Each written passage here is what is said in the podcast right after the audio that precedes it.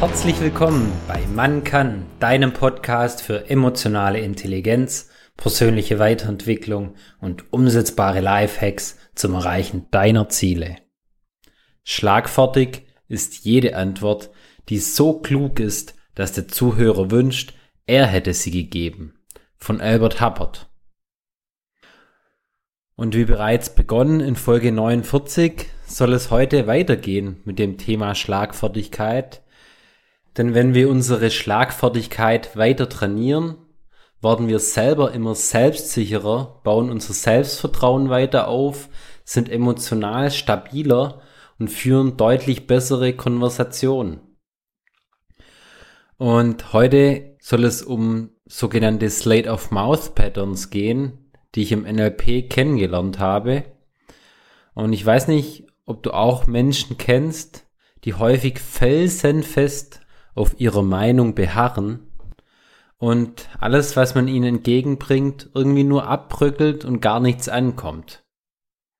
Und diese Slate of Mouth Patterns, ich würde es am ehesten noch mit Zungenfertigkeit übersetzen, können helfen, beim anderen einen Umdenken anzuregen, manchmal auch einen Perspektivwechsel und dass die sich selber nochmal bewusster mit ihren Aussagen beschäftigen und das Ganze vielleicht oder hoffentlich nochmal hinterfragen.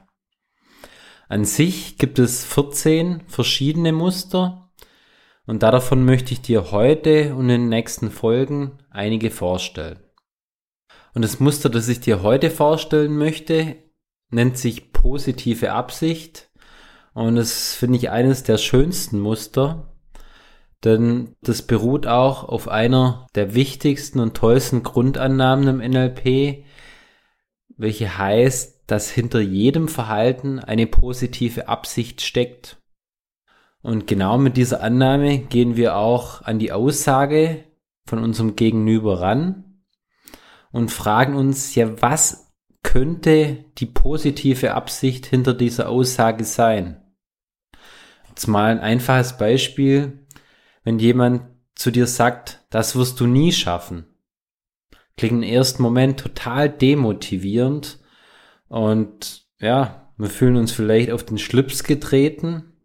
Aber was könnte denn eine positive Absicht unseres Gegenübers da damit sein? Ja, wer weiß, vielleicht möchte er uns einfach vor einem Scheitern schützen, vor dem Schmerz, wenn wir keinen Erfolg haben. Und das können wir diese Annahme auch wiedergeben und zu dem Gegenüber auch sagen, danke, dass du mich vor einem Scheitern schützen möchtest. Das zeigt mir, wie wichtig ich dir bin. Oder wenn irgendjemand zu dir sagt, boah, Veränderung ist so schwer. Ja, was könnte denn da eine positive Absicht hinter der Aussage sein? Ja, vielleicht macht er sich auch Sorgen, dass wir die gewünschte Veränderung nicht so einfach hinbekommen und dass wir uns vielleicht auch zu viel vornehmen. Und auch das können wir widerspiegeln und sagen, okay, es ist schön zu hören, dass du dich um mich sorgst. Ja, du möchtest sicherlich, dass ich mir nicht zu viel aufbürde. Oder wie häufig hören wir im Alltag von Kindern, von anderen Menschen die Aussage, boah, ich kann das nicht. Was könnte denn da die ein oder andere Absicht hinter dieser Aussage sein? Ich glaube, häufig hat es einfach damit zu tun, dass der andere sich in dem Moment viel lieber mit anderen Dingen beschäftigen würde. Also könnten wir sagen oder auch hinterfragen, willst du dich gerade lieber mit anderen Dingen beschäftigen? Oder geht es auch wieder in die Richtung, dass jemand einfach nicht enttäuscht sein will, dass er das Ziel nicht erreicht. Und dann können wir einfach sagen, ja, du willst sicherlich nicht enttäuscht worden. Das kenne ich auch. Und was ich so toll an diesem Muster finde, ist, dass wir immer mit der Frage rangehen, ja, was ist die positive Absicht an einer Aussage?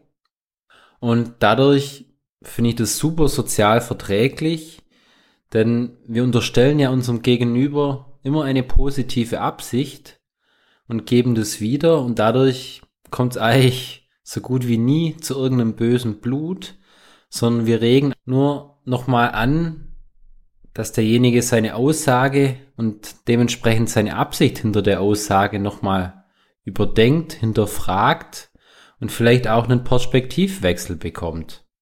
Und wir dadurch gleichzeitig auch, wenn wir immer eine positive Absicht suchen und auch annehmen.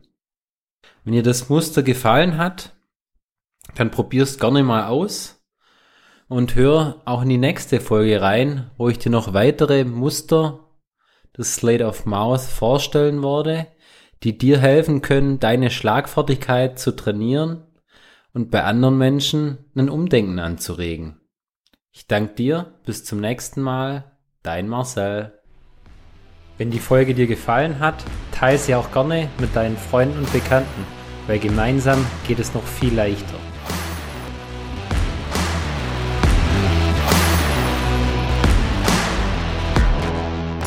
Werde zum Macher und Regisseur deines Lebens.